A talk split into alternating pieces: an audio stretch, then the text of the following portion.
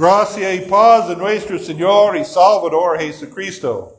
En este día concluimos el ciclo de la misión terrenal de nuestro Señor Jesucristo. Su misión comenzó con su nacimiento de la Virgen María en la Navidad. Confesamos en el credo el bajo del cielo.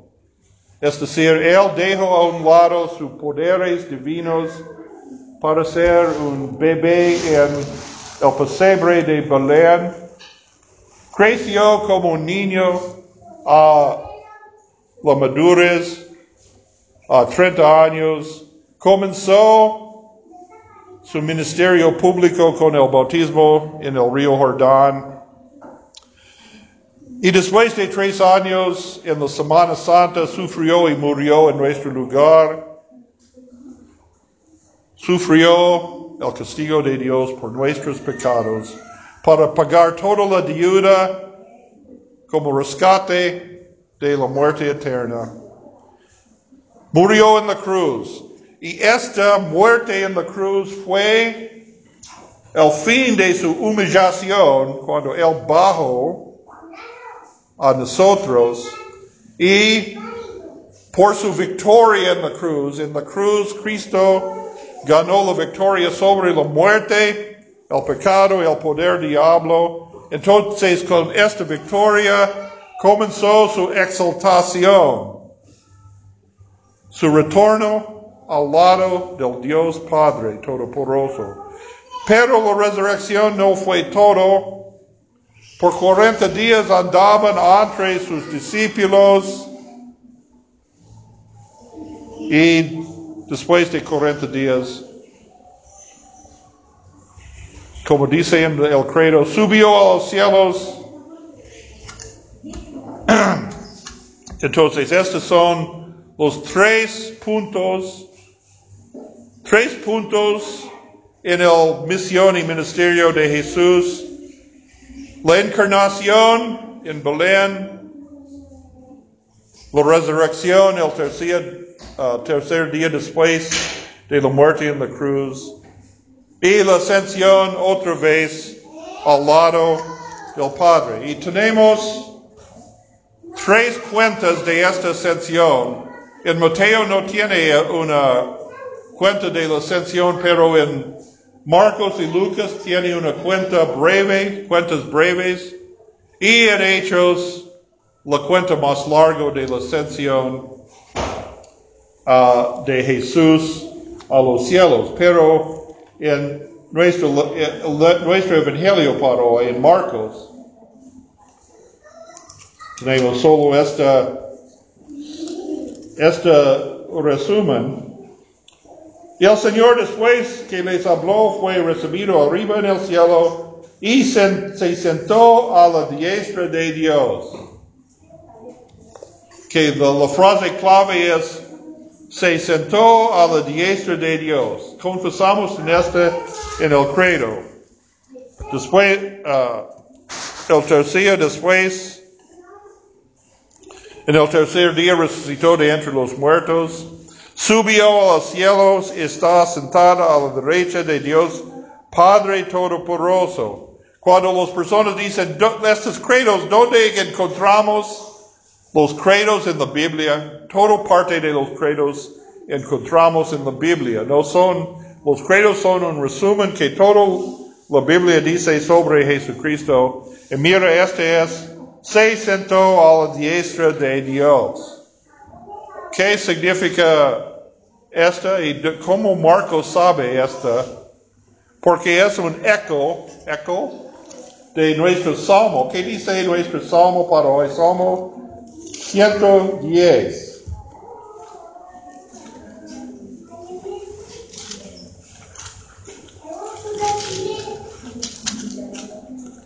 Jehová dijo a mi Señor, siéntate a mi diestra hasta que ponga a tus enemigos por estrado de tus pies.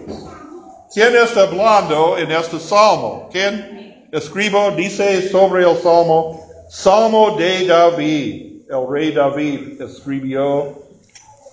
Y Jesús en Mateo 26 citó este mismo salmo en su debate con los fariseos y los saduceos en el templo, cuando dice, el Señor dice,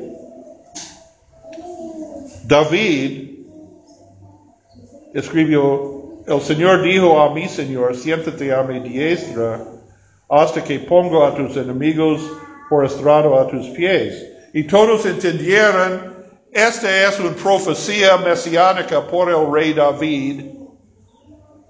David está hablando sobre el Mesías, el prometido de Israel, y más que Dios prometió a David, el Mesías será descendiente del rey David y del linaje de David será el rey que reinará sobre Israel para siempre, pero más que Israel.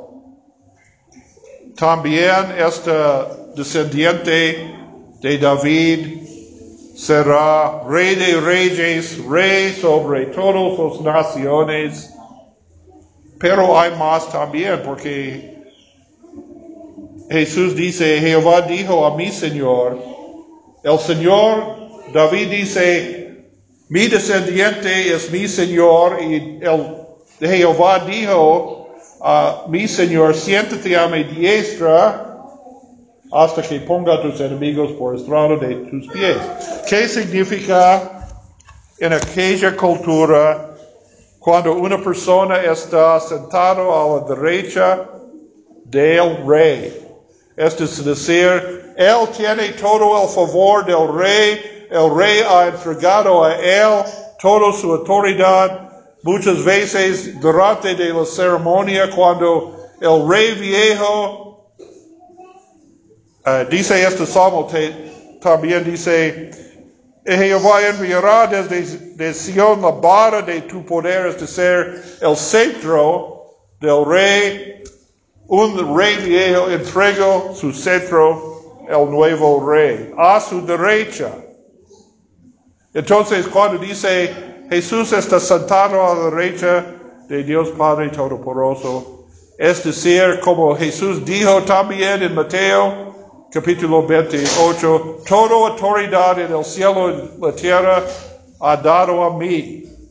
Es decir, Jesús es rey de reyes sobre toda la tierra, también el cielo, Él es Dios. Este es que Jesús dijo a los fariseos y saduceos. El Mesías no solo es descendiente de David, Él es el Hijo de Dios.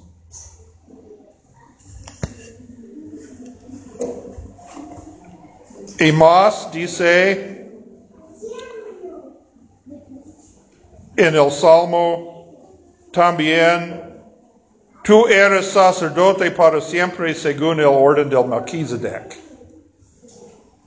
¿Dónde encontramos el nombre del Melchizedek? Melchizedek, antes de del antiguo pacto con Israel, delante de Sinaí, en Génesis, en el libro de Génesis, Abraham encontró el rey y sacerdote de, de Jerusalén, antes del pacto de Sinaí. Melquisedec fue rey de Jerusalén, también sacerdote de Dios Altísimo, y Melquisedec bendijo a Abraham en el nombre de Dios. Entonces, antes de los sacerdotes del templo de Jerusalén, según el pacto Levítico, fueron un rey y sacerdote en Jerusalén y en el, autor del carta de los hebreos dicen, entonces ahora el descendiente de David, por su sacrificio en la cruz, es nuestro sumo sacerdote según la orden del Melchizedek. Entonces, esto significa, Jesús, esto señala a Jesucristo. Jesucristo es nuestro sumo sacerdote por la orden del Melchizedek, no por sacrificios de corderos y bueyes o cabritos, sino por su propia sangre, por su pacto en su propia sangre. Entonces, en su ascensión Jesús clamó sus oficios como rey, sacerdote, también profeta, porque el profeta habla de la palabra de Dios y, Jesús habló con los apóstoles y dio a los apóstoles, habló su palabra en su nombre, en su nombre de Jesús. Entonces, rey, sacerdote, profeta, también Dios, hijo de Dios, otra vez. Pero también hay más. En nuestra lectura del Antiguo Testamento encontramos otra ascensión, alguien, otra persona que subió a los cielos. El profeta, otro profeta, otro profeta, Elías,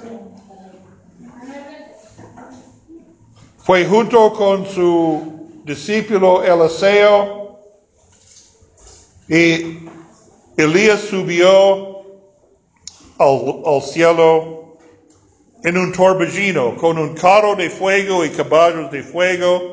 Subió al cielo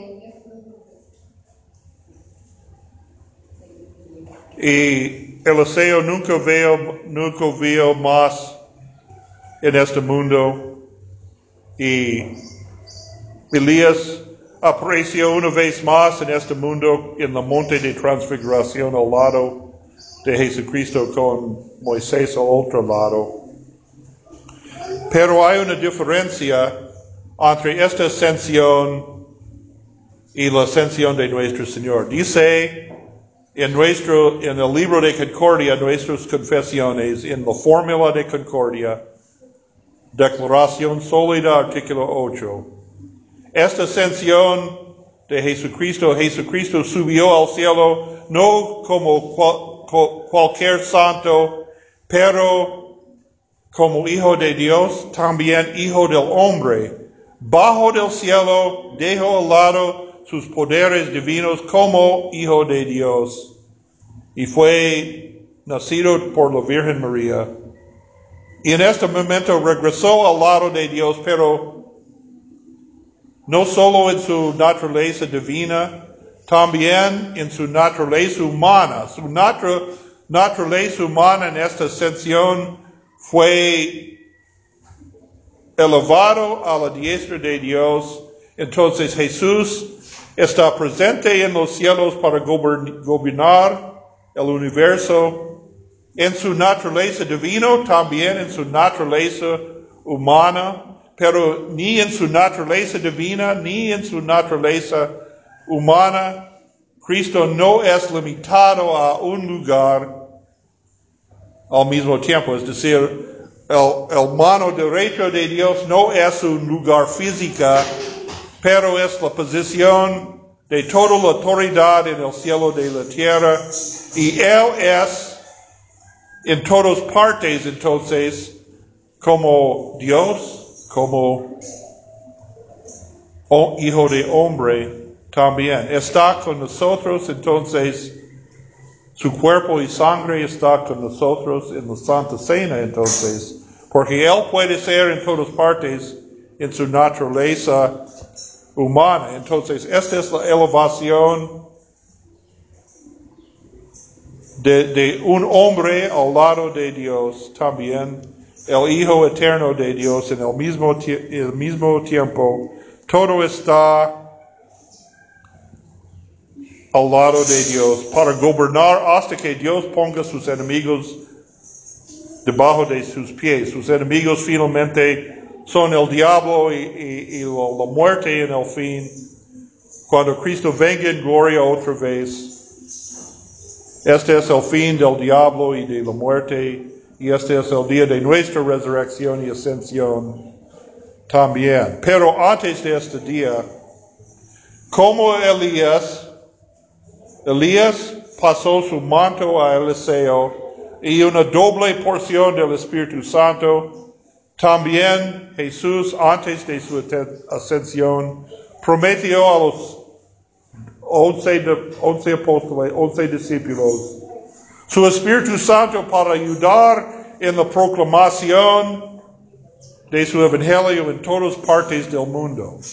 Jesús proclamó las buenas noticias de la vida eterna entre su propio pueblo en la tierra de Palestina, pero cuando Jesús subió al cielo otra vez, Él entregó este oficio a tu iglesia para proclamar el Evangelio en todas partes. Esta es una, esta es una uh, anticipación del día de Pentecostés que celebraremos el próximo domingo, cuando el Espíritu Santo fue derramado sobre la iglesia.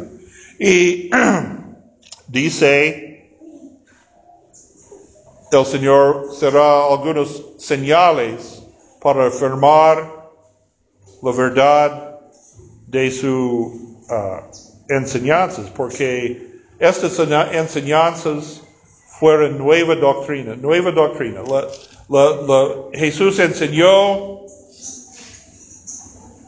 que él fue, el cumplimiento de los profetas del Antiguo Testamento y más hizo un nuevo pacto en su sangre que todos serán bautizados con agua y el Espíritu serán salvos. Y autorizó los discípulos para proclamar este evangelio. Pero en aquel, aquella época de la iglesia, la iglesia necesita señales para pruebas de la verdad de Dios. Este es el dedo de Dios. Entonces, uh, dice uh, el Señor,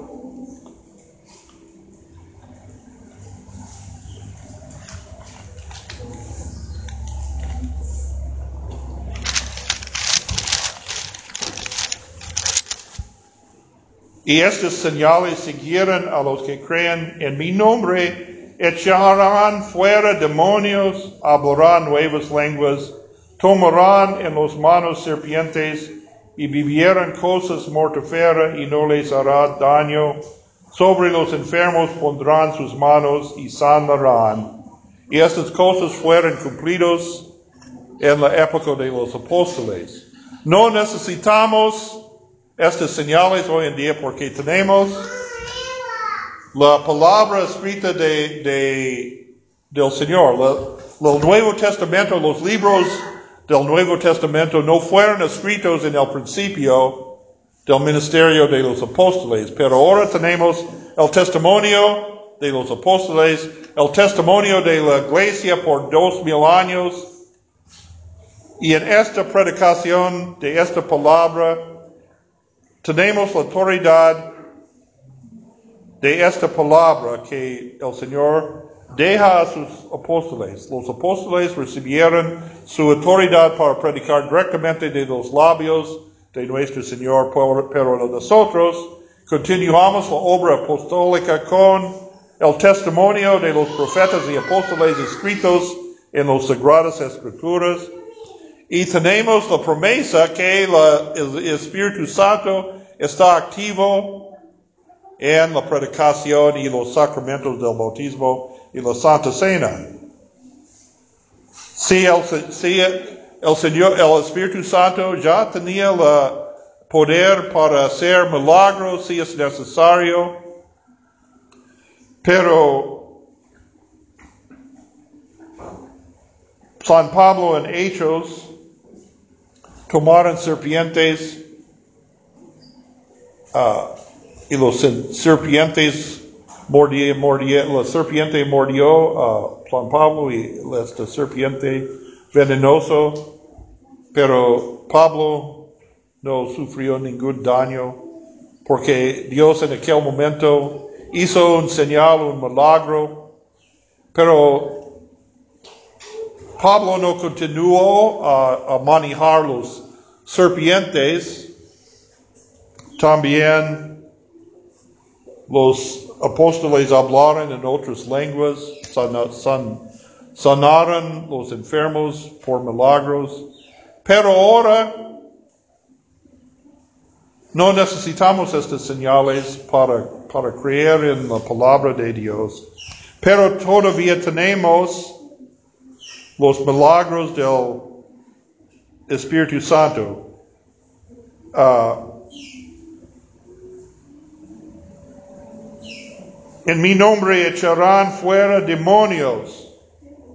Todavía echamos fuera demonios cada vez bautizamos a alguien en el bautismo. Porque en el bautismo libramos la persona del poder del diablo, del pecado, por la, palabra de Jesucristo, el poder de, de uh, Espíritu Santo. Entonces, este es un milagro. Este es un principio de una nueva vida, de una nueva creación en Jesucristo. No es un milagro en los ojos del mundo, pero por los que entienden, por los que tienen mentes iluminados por el Espíritu Santo, es un milagro. Y tenemos el cuerpo y sangre de Cristo en la Santa Cena. Y muchos milagros, no como espectáculos, solo tenemos, solo tenemos la predicación de la cruz de Cristo. No tenemos, no predicamos poder de Dios en milagros, pero predicamos la cruz de Cristo, el perdón de los pecados en la cruz de Cristo, en la muerte de Cristo, en la cruz y la promesa de la resurrección y la vida eterna. Entonces, en esta tenemos una doble porción del Espíritu Santo. El Espíritu Santo está con nosotros. Jesucristo, gobierno del lado del Padre, gobierno el universo al lado del Padre, pero todavía está con nosotros en su cuerpo y sangre. Su naturaleza humana está con nosotros. Y un día regresó a nosotros, regresará a nosotros en la forma visible, en la forma de un hombre, hijo del hombre, pero también como hijo de Dios y juez de todas sus naciones. En esto tenemos alegría y paz que sobrepasa todo entendimiento. Amén.